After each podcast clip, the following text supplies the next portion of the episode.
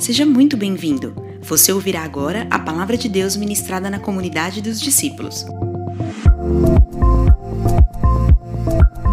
Você pode acompanhar o esboço dessa ministração em nosso app disponível na Apple Store ou no Google Play, e também através do nosso site comunidadedosdiscípulos.com.br. Pronto!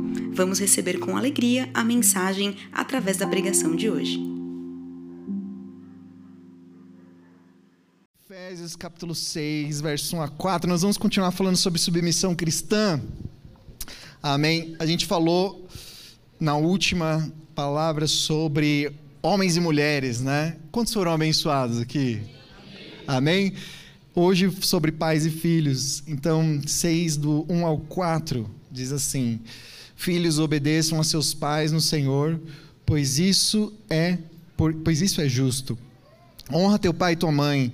Este é o primeiro mandamento com promessa, para que tudo te corra bem e tenhas longa vida sobre a terra. Pais, não irritem seus filhos, antes creem-nos segundo a instrução e o conselho do Senhor. Amém. Glória a Deus. Amém. Aí, seu amém diminuiu agora, né? É isso, né? A palavra traz um, um temor, né? Mexe com o nosso coração. Amém. Eu sei que ao final, hoje, eu, eu creio que o Espírito Santo vai trazer esperança, alegria ao coração de todos aqueles que estiverem com o seu interior abertos para ouvirem e receberem o que Deus vai fazer. Eu, meditando nessa palavra essa semana, Deus ministrou muito ao meu coração diversas coisas. E são tantas coisas para falar que, enfim, seria impossível a gente tratar tudo hoje. Mas eu creio que é um assunto com certa urgência para a igreja. Então, só lembrando você, a gente está falando sobre submissão. Qual que é o texto base? Não é nem esse o primeiro, né? De Efésios 6, 1 a 4. A gente falou do homem e da mulher no domingo, na última vez que eu ministrei. Mas a base é Efésios capítulo 5, verso 21. Coloca aí para mim, eu projetei esse, né? Sujeitem-se uns aos outros por temor a Cristo. Essa é a base dessa série de palavras que envolve mulheres, esposas e maridos, filhos e pais, e a próxima vai ser sobre os servos e os senhores, né? Sobre empregados e empregadores. E, e aí, por último, nós em Efésios 6 ainda vamos falar sobre guerra espiritual e aí acabou.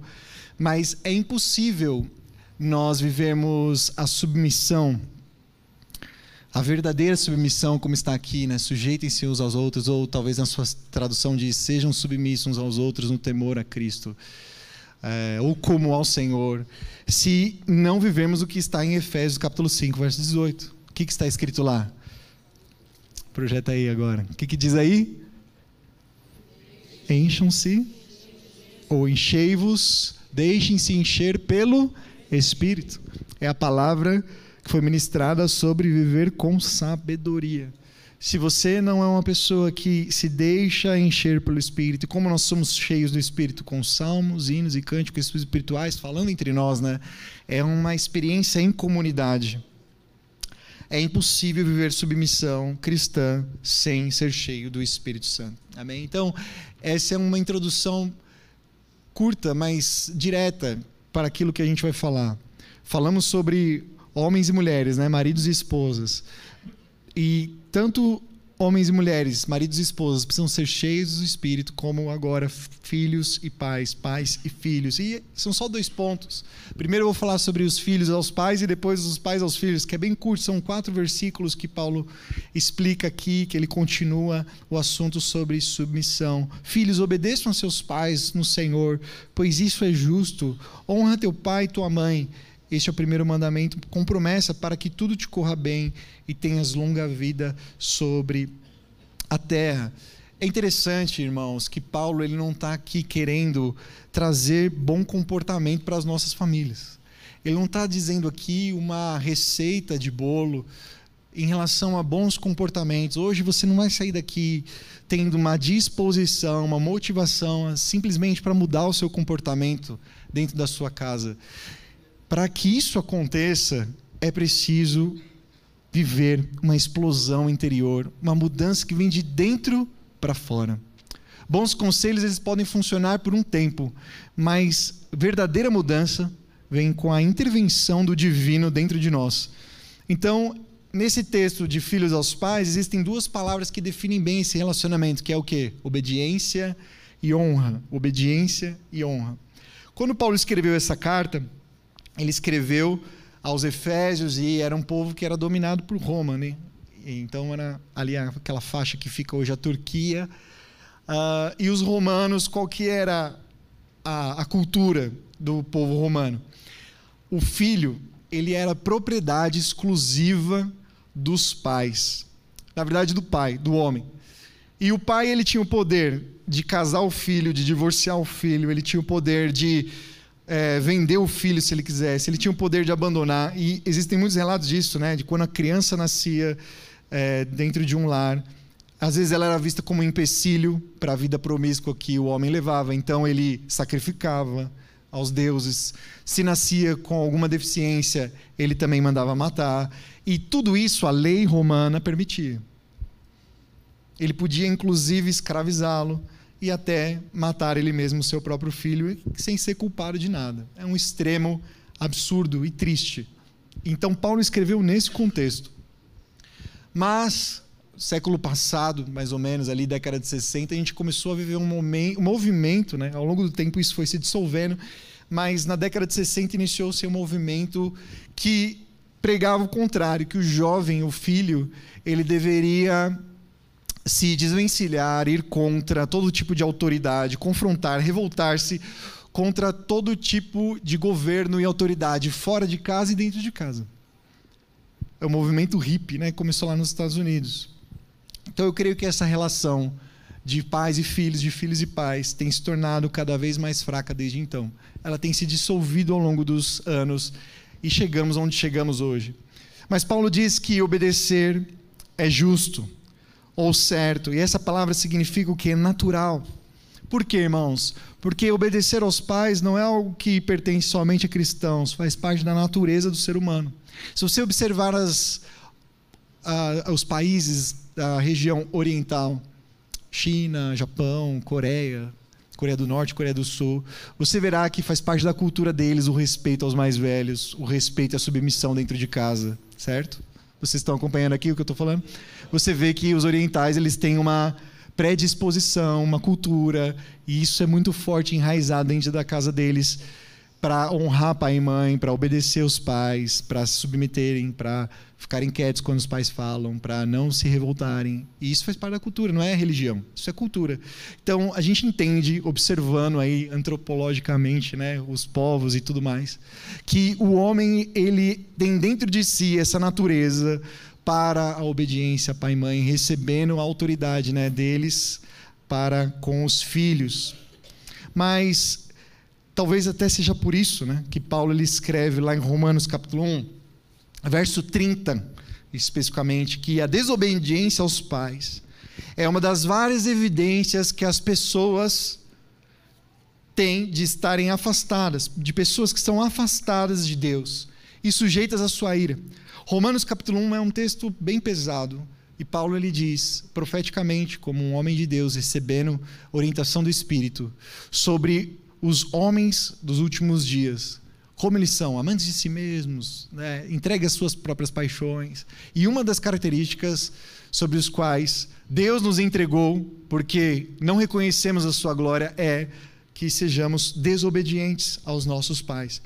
E em 2 Timóteo 3, capítulo 2, ele profetiza para o seu discípulo Timóteo o quê? Falando sobre os últimos dias, que os homens abandonarão é, todo, todo sentimento de amor, terão comichão, né? ou não ouvirão a palavra de Deus, confiarão ah, o seu coração ou seus ouvidos a falsos mestres. E ele diz lá em, no, capítulo 2, no capítulo 3, verso 2, o aumento da desobediência dos pais aos pais, como uma evidência dos últimos dias antes da volta de Jesus. Embora então nasçamos no pecado, eu e você tenhamos nascido no pecado, a desobediência aos pais é uma evidência, irmãos, de que a cada geração a moralidade está consumindo as nossas gerações, tem, tem a, a, moralidade tem se dissolvido, né? A imoralidade tem imperado, mas a moralidade tem se dissolvido e é um sinal de que a gente está mais perto do fim. Quando as gerações se corrompem em sua moral, é um sinal de que essa palavra de 2 Timóteo está certo, Paulo estava certo. Então ele recorre à lei. O que, que ele diz aí, no, mais precisamente no quinto mandamento? Né? Ele diz: honra, abre aspas, né? honra teu pai e tua mãe, para que se prolongue os seus dias e que tudo vá bem com você na terra. Ele está fazendo uma referência ao decálogo, ou seja, aos dez mandamentos. Existe uma divisão Preste atenção nisso, que isso é importante. Existe uma divisão dos dez mandamentos que a gente toma como natural para nós, que é o seguinte: os quatro primeiros mandamentos têm relação com o homem para com Deus, e os outros seis têm relação do homem para com o homem. Ou seja, são mandamentos é, verticais primeiro e depois horizontais. Então, é, não farás outros deuses para ti, honra somente os, é, é, ame somente o Senhor teu Deus acima de tudo, certo? Ou guarda o sábado, são mandamentos verticais, ou não matarás, não furtarás, são os mandamentos horizontais. Não cobiçarás a casa, a mulher do teu próximo, são mandamentos horizontais. Mas o judeu, ele viu os mandamentos da forma que Moisés recebeu. E como que Moisés recebeu? Ele recebeu quantas tábuas? Quantas tábuas Moisés recebeu? Duas tábuas. Quantos mandamentos tinha em cada uma? Então, cinco, né? Cinco de um lado, cinco do outro. E o quinto mandamento ele pertencia então ao primeiro conjunto de tábuas, que é o conjunto onde diz: ame o Senhor teu Deus com todo o teu coração, todas as tuas forças. E lá o quinto mandamento: honra teu pai e tua mãe, para que prolongue os seus dias e você seja próspero. Certo? Então, ele tinha o quinto mandamento no mesmo lugar que a honra a Deus era descrita. A visão que o judeu possuía, então, irmãos, era que, durante a infância pelo menos, os pais representam a Deus. Eles são os intermediários, tanto da autoridade quanto do amor de Deus por nós. E por isso deve haver respeito e reverência. E é por isso que, para Deus, esse mandamento é tão importante que filhos que fossem rebeldes ou muito desobedientes, né? ou filhos que amaldiçoassem seus pais, recebiam a pena de morte como julgamento na lei de Moisés. Isso está lá em Levíticos 20, capítulo 9, e Deuteronômio 21, 18, 20, 18 a 21. E a gente tem um caso, especificamente ali na Torá, de filho rebelde, de filho desobediente, que foi julgado de morte, é apedrejamento. Não é terrível isso? Mas Paulo, ele prefere vincular o mandamento ao quê? A uma promessa e não uma ameaça. Amém? Ele prefere vincular o mandamento a uma promessa. Obedecer a esse mandamento resulta em bênçãos. Veja, Paulo ele sabia. Eu queria pedir para pro, os irmãos aí do, do multimídia, por favor, acenda essa luz aqui, por gentileza. Essa próxima fileira. Tá bom, obrigado. Paulo ele tinha uma consciência do que estava escrito no Antigo Testamento a respeito disso que ele estava falando sobre honrar pai e mãe. Ele pega o mandamento emprestado e escreve na sua carta. E que texto ele tinha como base? Deuteronômio capítulo 5, verso 16, que está aí projetado também. Honra teu pai e tua mãe, certo? Como o Senhor teu Deus te ordenou, para que se prolonguem os teus dias e para que te vá bem na terra que o Senhor teu Deus te dá. Ficou bem escuro aqui, né? Perdão. Mas olha só, é diferente o texto de Efésios. Ele diz: honra teu pai e tua mãe. Este é o primeiro mandamento com promessa, para que tudo te corra bem e tenhas longa vida sobre a terra. A diferença está na parte final, né? Na terra que o Senhor teu Deus te dá, mas aqui ele diz apenas para que você tenha longa vida sobre a terra. Por que ele escreve assim? Por que, que ele não escreve igual na terra que o Senhor teu Deus te dá? Porque ele sabia que essa promessa era para os judeus. A promessa de uma terra era para o povo de Deus, o povo de Israel. Quando Moisés escreveu, ele tinha em vista a Canaã que foi prometida lá para Abraão. Então o povo ele tinha essa consciência pelos mandamentos e pela promessa feita a Abraão que um dia eles chegariam numa terra que foi determinada por Deus, uma terra que manava leite e mel e que tinha todos os seus limites descritos na palavra que eles deveriam chegar, conquistar e receber por herança. Amém? Só que isso não aconteceu 100%. A terra não foi conquistada na sua plenitude. A promessa da terra ainda não foi é, dada como é, não foi obtida pelo povo de Israel. Você vê hoje, eles estão lá na terra deles, mas que é um, tem uma parte que é dividida, tem uma parte que eles não conquistaram. Depois tem uma parte que ali tem muita guerra, que é a faixa de Gaza, certo? Que eles dizem que é deles, mas o povo lá, os, os árabes dizem que é deles e fica essa, essa guerra eternamente aí, mas vai durar pouco tempo. Eu creio que daqui a pouco Jesus vai resolver essa questão. Por quê? Porque a promessa da, da terra ainda vai ser cumprida. É, faz parte dos eventos escatológicos aí da segunda vinda de Cristo. Se Deus prometeu, Ele vai cumprir e vai dar a terra para o seu povo do jeito que Ele sonhou. Amém? Isso vai acontecer ainda. Mas Paulo, então, tendo noção disso, ele não promete isso para a igreja, porque Israel é Israel, igreja é igreja. O que ele está querendo dizer é assim: vocês agora não têm a promessa, igreja, da terra, porque afinal de contas a igreja era formada por um povo multicultural e multirracial. Tinha gregos, bárbaros, tinha judeu, todo mundo congregava junto. Ele interpreta o mandamento para nós hoje de maneira diferente da promessa do Antigo Testamento. Isso para nós é importante por quê, irmãos? Porque lá no Antigo Testamento, qual que era a promessa para o povo? Vocês vão entrar, vocês vão conquistar, vocês vão guerrear e vão ser bem-sucedidos, mas também vocês vão ser muito ricos se vocês obedecerem. Deuteronômio 28, várias promessas a respeito disso. Então, se vocês obedecerem, se forem fiéis, então vocês serão, a chuva nunca faltará, haverá muitas colheitas, vocês serão prósperos, terão muitos filhos, uma vida de riqueza e prosperidade. Mas não é isso que Paulo está falando aqui, a gente não tem essa garantia hoje. Não é desse tipo de riqueza que Paulo está falando, eu tenho isso em mente. Por quê, irmãos? Porque lá no capítulo 1, no verso 3, Lá na primeira palavra de Efésios, não sei se você lembra, mas esse verso maravilhoso, que a igreja tem em Cristo todas as bênçãos celestiais nas regiões espirituais em Cristo Jesus. Bênçãos espirituais nas regiões celestiais, o que é isso?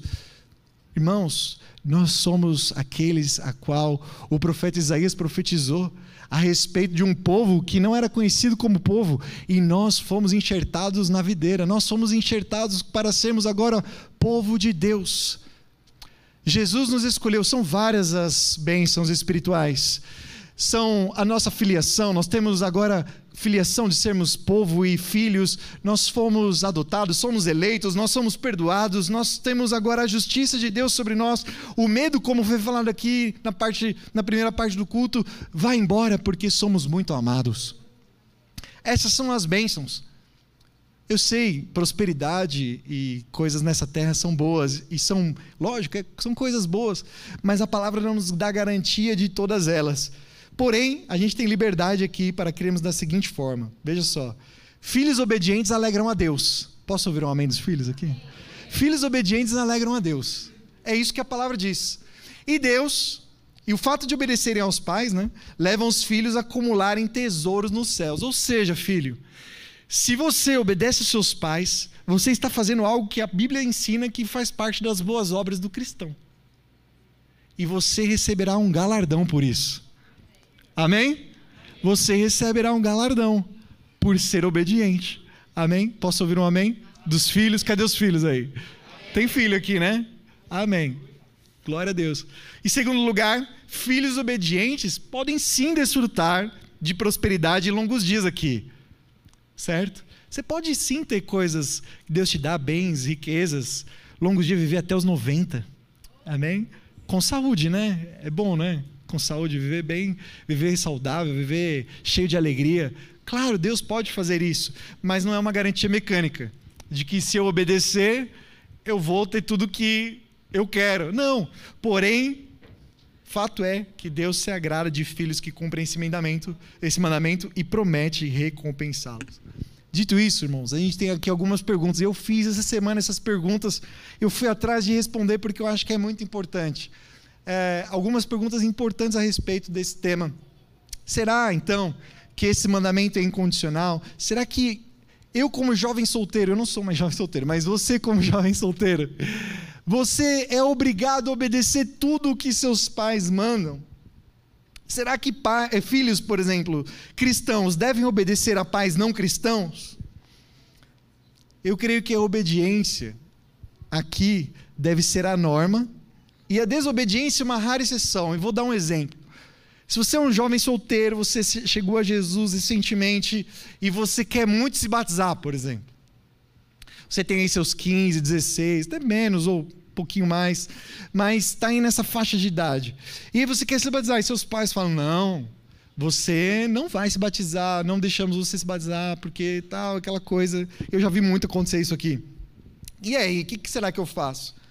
Será que eu devo ir contra o desejo dos meus pais? Será que eu preciso obedecer à ordenança de Jesus? O que, que eu faço? E eu cheguei a uma conclusão. Acho que em relação a isso, porque é uma coisa que acontece muito aqui na, na comunidade, você pode sim esperar ser submisso aos seus pais, esperar para que você cumpra o mandamento, cumpra a ordenança, quando você tenha mais idade, segundo a lei do nosso país, que é o quê? 18 anos, certo? Uma, um maior de idade. Para ser independente e aí passar pelo batismo.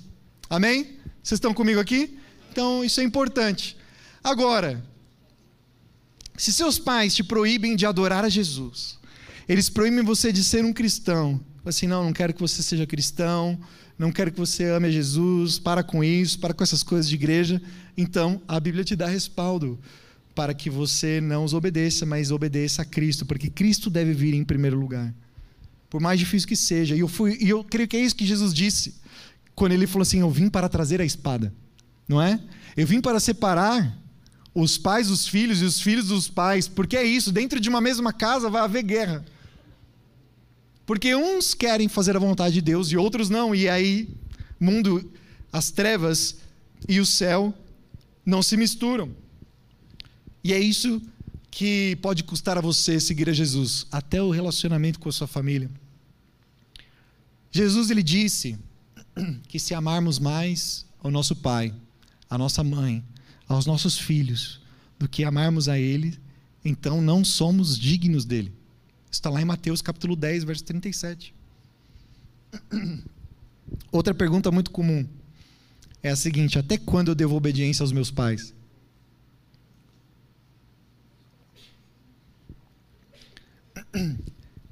Será que agora que eu saí de casa, será que eu casei, como é que funciona isso, né? Então me perguntei isso, até quando que eu devo obediência aos meus pais? Como eu disse aqui na cultura romana, o filho, ele era o quê? Ele era propriedade do pai. Ele só tinha independência quando o pai morria. Então, a gente deve levar em conta a cultura de onde vivemos, que é o quê? Assim que você sai da sua casa, da casa dos seus pais.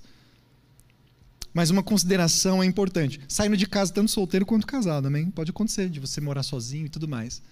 Mas tem uma consideração que é muito importante aqui, que o texto diz: embora não sejamos obrigados a obedecer tudo, sendo independentes, devemos honrar sempre os nossos pais.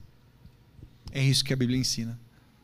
E aqui na obediência eu quero dar um exemplo para você, para que você não fique chocado, para que fique bem claro, né? Por exemplo, eu quando eu era solteiro, morava com os meus pais, eu tinha um horário para chegar em casa, certo? É saudável isso, não é? Quem tinha horário para chegar em casa também? Né? E quando eu desobedecia, eu ficava né, de castigo. Acontecia isso com você também? Então você teve uma boa educação, né? Porque era assim, o, o pau cantava mesmo. E aí, hoje, tô casado, né? Tenho minha vida. Meu pai vira para mim e fala assim: olha, 11 horas eu quero você em casa. Não faz sentido. Então, esse tipo de coisa, eu não obedeço mais. É a liberdade, amém? Chegar em casa a hora que quiser. Porém, a honra, a honra eu devo aos meus pais para o resto da minha vida, enquanto eles estiverem vivos. E é isso que a palavra ensina. Honra o teu pai e tua mãe. Amém? Honrar é ter alguém como precioso. Honrar é ter alguém como caro. Honrar é ter alguém como relevante. Honrar é considerar o que ele diz. Honrar é ouvir. Honrar é discernir. Honrar, irmãos, é ter um relacionamento em que o outro é considerado. Então eu quero perguntar para você: quantos desastres poderiam ser evitados se os filhos apenas ouvissem os seus pais? Principalmente na área de relacionamento, não só amoroso, mas em relação aos amigos, né? Toma cuidado com quem você anda, não é? Um bom conselho sempre. Mas a gente que é jovem, ou quando eu era, né? Ou você, você lembra, você sabe do que eu estou falando. Tome cuidado com seus amigos. Veja bem as suas companhias. Eu não gosto dessa pessoa. Eu não gosto do fulano de tal. Ele não é uma boa companhia para você. Eu vi essa semana, não, não foi essa semana não, faz algumas semanas, um vídeo que viralizou de um rapaz no Rio de Janeiro que foi preso por roubar um carro, algo assim.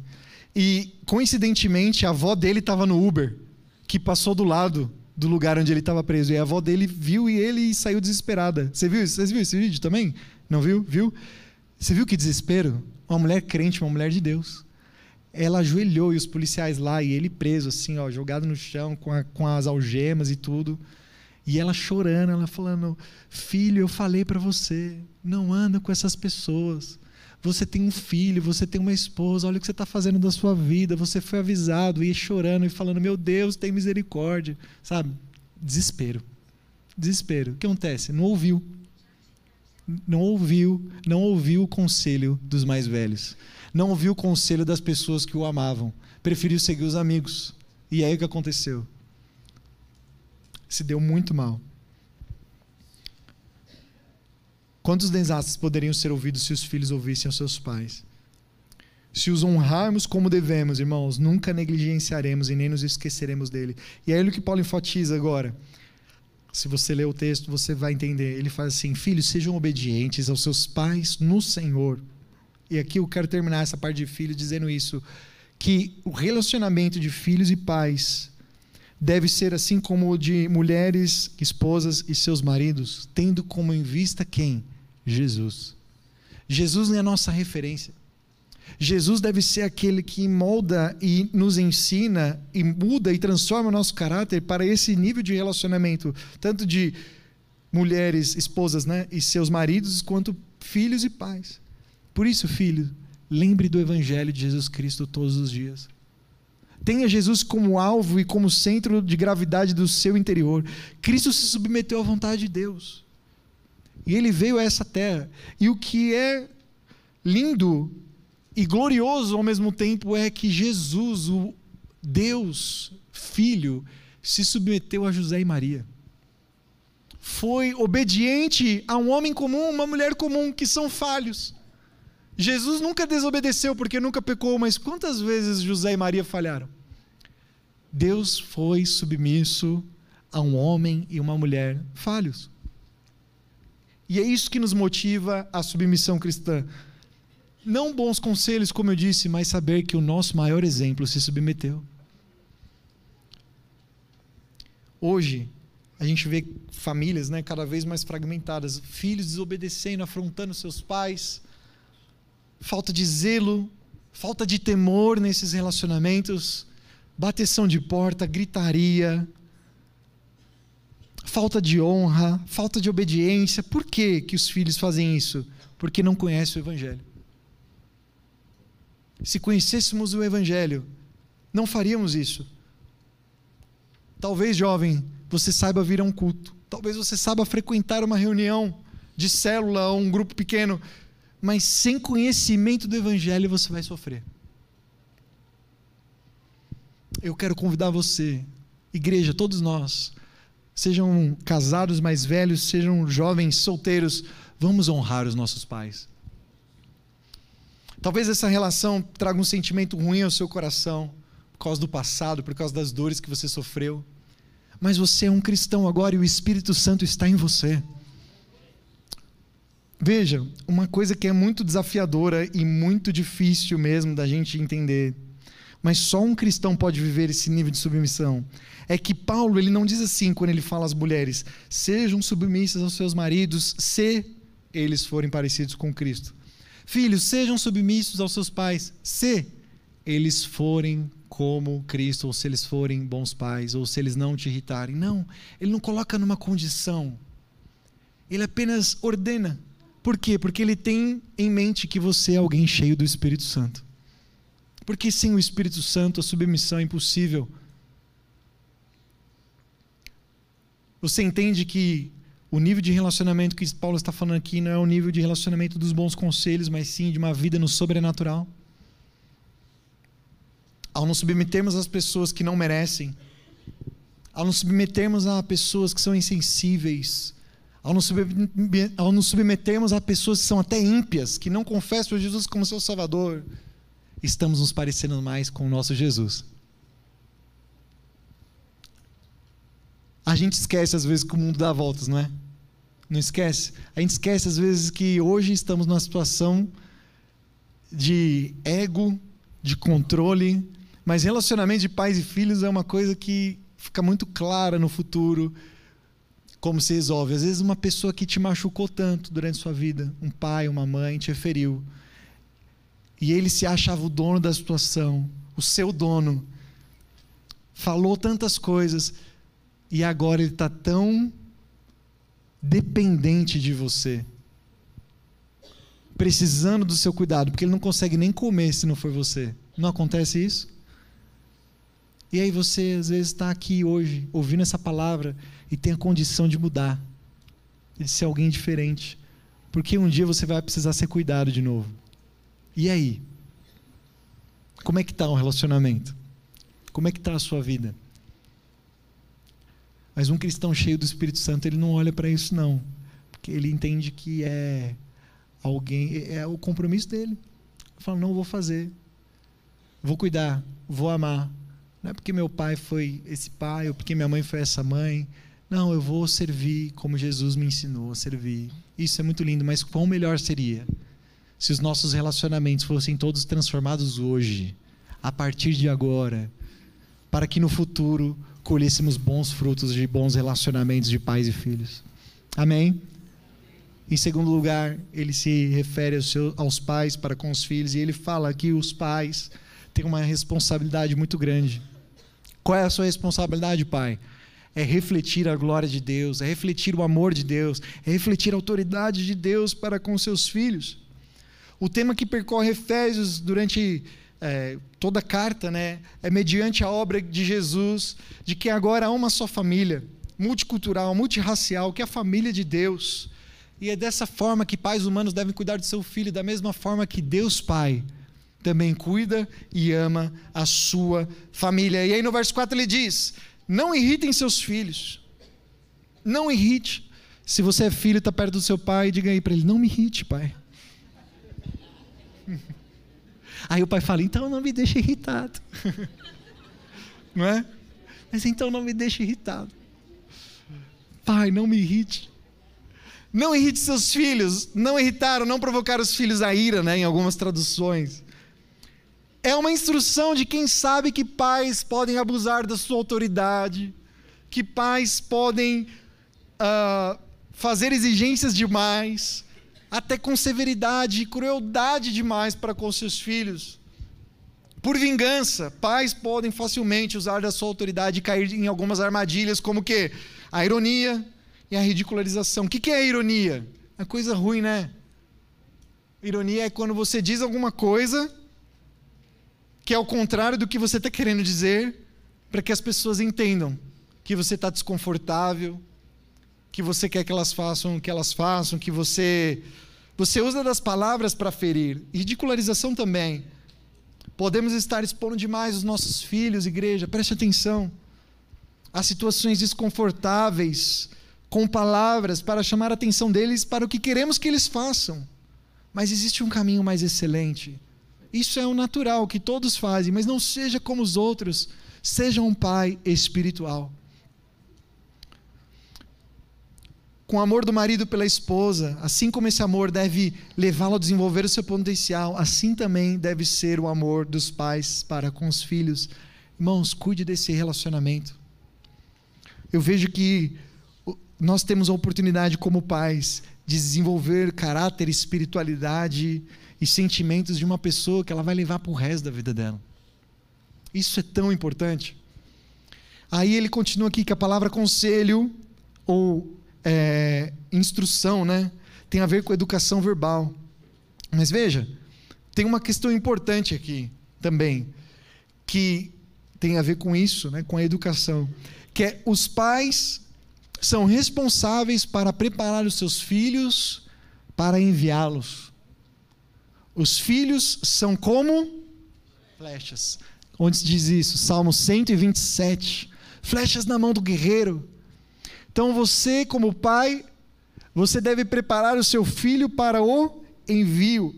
Admoestar e instruir é prepará-los para ir embora, maduros e conscientes do que estão fazendo. Mas olha só, se talvez hoje exista uma geração muito grande, porque isso acontece nos nossos dias, um dos países onde mais há abandono de pais, e aqui na figura masculina, é o Brasil, certo? Mais da metade das mães do nosso país não tem homens ao seu lado. Agora você vê, existe o extremo oposto, que é o quê?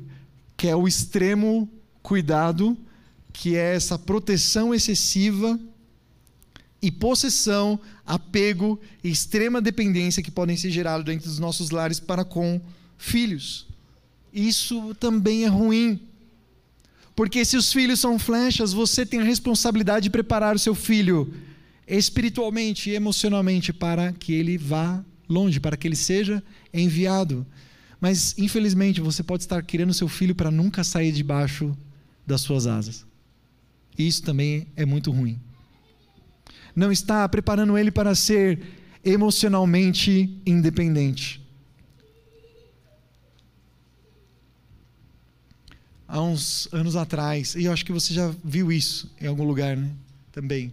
Eu fui num casamento que o rapaz, quando ele começou a entrar no, no ambiente lá, né, que começa a tocar música e o noivo começa a entrar. Aí ele estava junto, acho que com a mãe, e a mãe não parava de chorar. E ela chorou a cerimônia inteira. E na hora de dar aquele abraço final, ela quase infartou. Parecia que ela estava enviando o filho dela para o casamento, parecia que ela estava enviando para a guerra. Se bem que de um certo modo, né? Até... Mas, entendeu? De repente. Mas você entendeu o que eu quis dizer.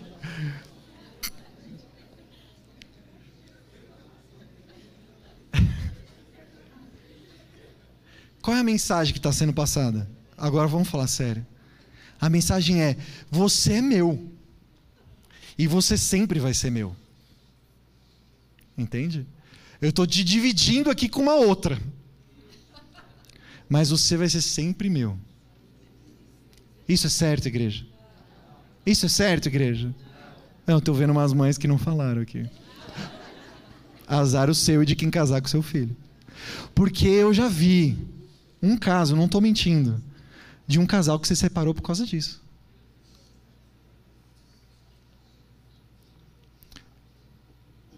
Foi a Lari que me, me falou sobre isso. Assim, ah, eu perguntei para a moça.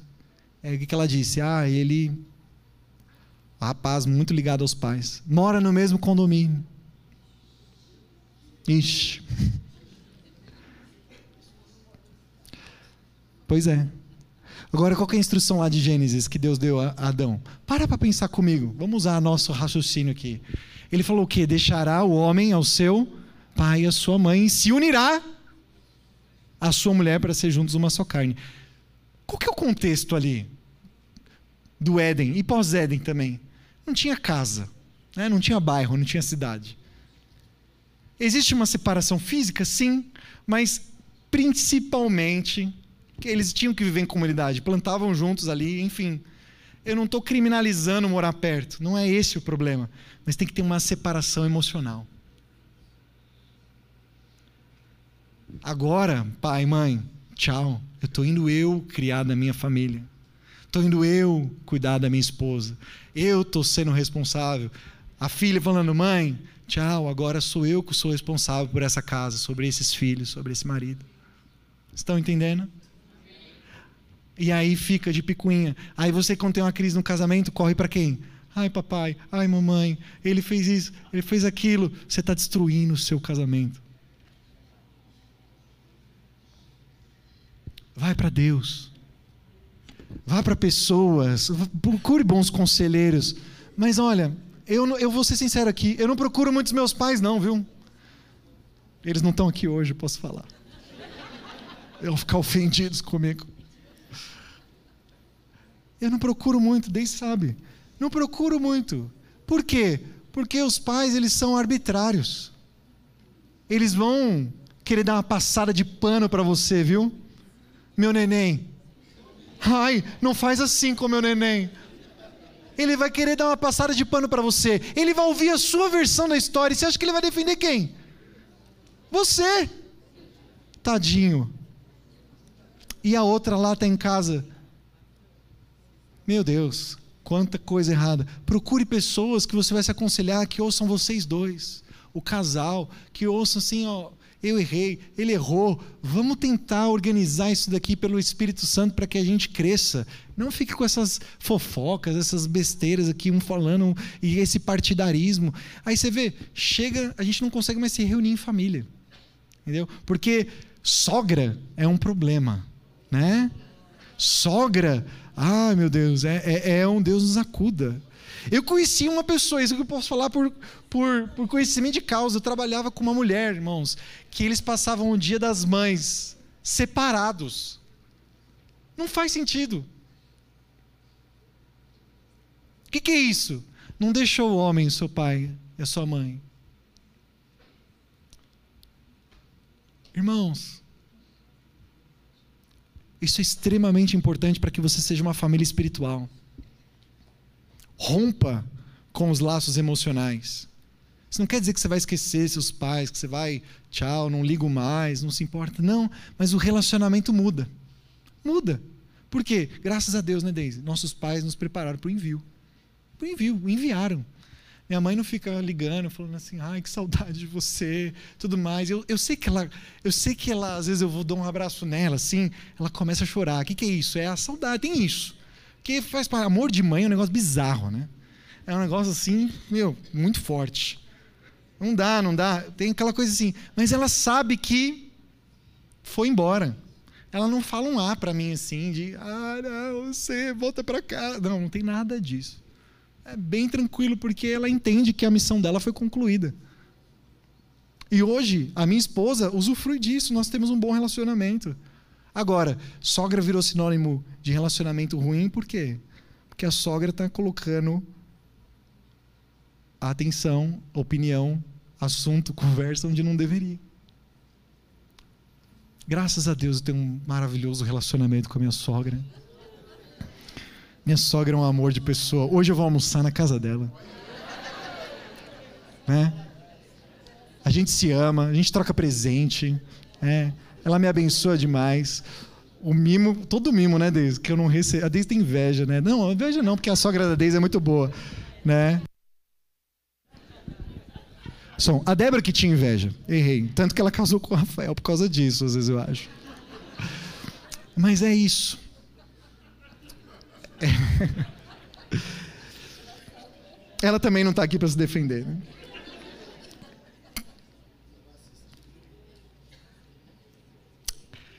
Paulo ele dá duas instruções aqui para os pais, eu vou encerrar já.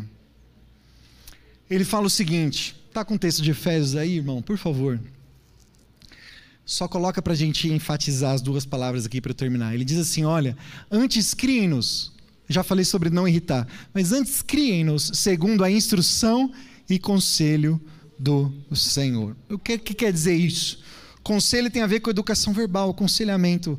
Paulo aqui, preste atenção, ele não está dizendo que você sempre tem que falar da Bíblia, sempre tem que falar. Ele não está falando de coisas somente que a gente fala espirituais. Primeiro, Paulo nem dividia espiritual do não espiritual. Para ele, tudo era espiritual.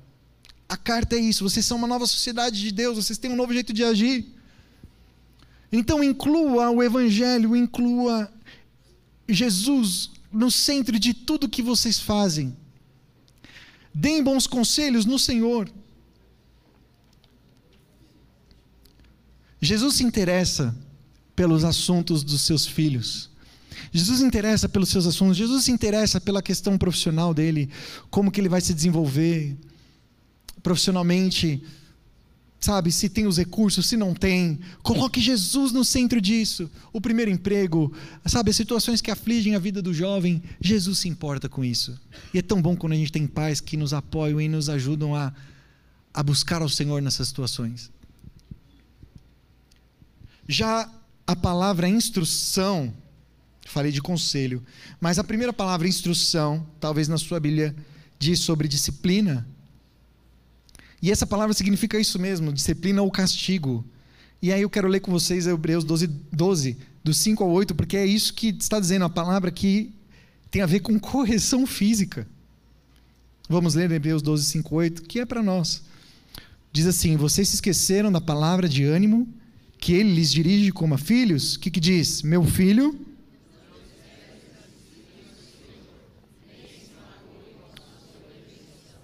Pois o Senhor disciplina quem ama e castiga todo aquele a quem aceita como filho. Suportem as dificuldades, recebendo-as como disciplina. Deus os trata como filhos. Pois qual filho que não é disciplinado por seu pai? Olha só a pergunta que ele faz aqui, quem escreveu Hebreus. Ele está entendendo, subentendido, que o pai precisa disciplinar os filhos. Se vocês não são disciplinados, e a disciplina é para todos os filhos, então vocês não são filhos legítimos, mas sim ilegítimos.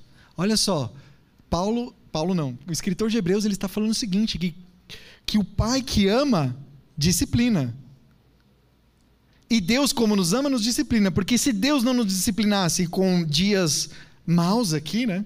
as dificuldades, significa que nós não seríamos filhos amados, filhos, filhos legítimos. Ele chama de filhos ilegítimos. E o Antigo Testamento tem muitas referências à disciplina física, né? que é o uso da vara. Provérbios é o livro que mais fala sobre isso. Mas alguns pais, infelizmente, utilizavam isso para quê? Para exercer exagero. Né? Foram excessivos e severos. Porém, hoje, no nosso tempo, a disciplina com a vara está sendo meio que deixada de lado, até mesmo criminalizada, né? A lei da palmada. Mas as escrituras, irmãos, nos convidam ao equilíbrio. Eu gosto muito aqui do que Lloyd Jones escreveu e foi Lloyd Jones que eu me baseei para essa série, muito dele do que ele escreveu, usei aqui com os irmãos. Ele diz o seguinte: O oposto da disciplina errada não é a ausência de disciplina, mas sim a disciplina certa a disciplina verdadeira. O oposto de nenhuma disciplina não é a crueldade, mas sim a disciplina controlada e equilibrada. Existe um jeito certo de disciplinar, irmãos. Um jeito correto. Você não deve fazer isso cheio de ira, cheio de ódio, cheio de mágoa, sem controle. E olha que Lloyd Jones ainda continua falando. Eu achei isso aqui maravilhoso. Olha só, pais, preste atenção. Ao disciplinar uma criança, você deve ter primeiramente controlado a si mesmo. Que direito tem você de dizer ao seu filho que ele precisa de disciplina quando você, obviamente, está precisando dela também? O autocontrole, o controle de seu próprio gênio, é uma condição prévia, essencial no controle dos outros. Existe uma forma certa de fazer isso. Eu sei que esse assunto ele é tão grande, tão complexo. Acho que a gente precisa de um curso aqui, né? está pensando nisso, sobre criação de filhos. Mas eu sinto que, mesmo não podendo esgotar todo o assunto hoje, é importante que a gente busque a orientação de Deus, de pessoas que venceram nessa área e podem nos ensinar, como pais, a sermos corretos, disciplinados e termos controle. Sabe, uma palavra especial aqueceu meu coração essa semana. Que eu sei de irmãos, eu ouço os testemunhos, e ouço as experiências, e eu tive a oportunidade de falar disso para uns irmãos queridos essa semana também. Que às vezes a gente sofre tanto na questão da educação dos nossos filhos e nós nos esquecemos que estamos em batalha espiritual. Esquecemos, irmãos, é o que eu estou falando especificamente de quem tem filhos pequenos, crianças pequenas. Nós esquecemos que os nossos filhos são pecadores. Sim ou não? Ou filho de crente é crentinha? Não, né? Se você tem a consciência de que nasceu no pecado e precisou acontecer algo, movido pela graça de Deus, o evangelho chegou ao seu coração, você teve uma experiência com Jesus, então o que, que precisa acontecer com seu filho? Não precisa ter a mesma experiência? E a gente esquece que os nossos filhos são pecadores. Eles são carentes da graça de Deus. Eles são carentes de, primeiro, reconhecerem que são pecadores, porque a consciência do pecado vem com o Evangelho. Por que, que Cristo morreu? Que nós estávamos distantes de Deus, destinados ao inferno. Mas Cristo, o vencedor, veio em nosso resgate. Você entende o evangelho aqui? E quando a criança entende isso, e ela pode ter 5, 6, 7 anos, não tem idade. Não tem idade. Ela se entrega, ela se entrega de coração, ela tem uma convicção do evangelho arrependida. O Espírito Santo entra no seu interior, ela fala: Jesus, eu te amo, eu te quero, me salva. Então você começa a ver um outro tipo de relacionamento dentro de casa. Ela continuar pecadora, fazendo algumas desobediências, sim, mas com o coração quebrantado, né?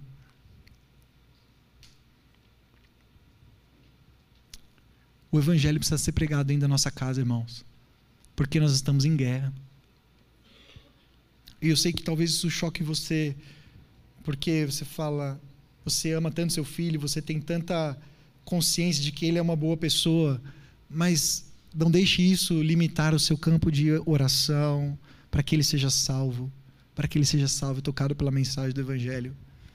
Que lindo será, irmãos, se a sua criança receber a Jesus dentro da sua casa. Ali na sala. Esse é o meu sonho, sabia? Meu maior sonho. Ter meus filhos lá e aí eles falarem: ai, pai, eu, eu quero receber Jesus como Salvador.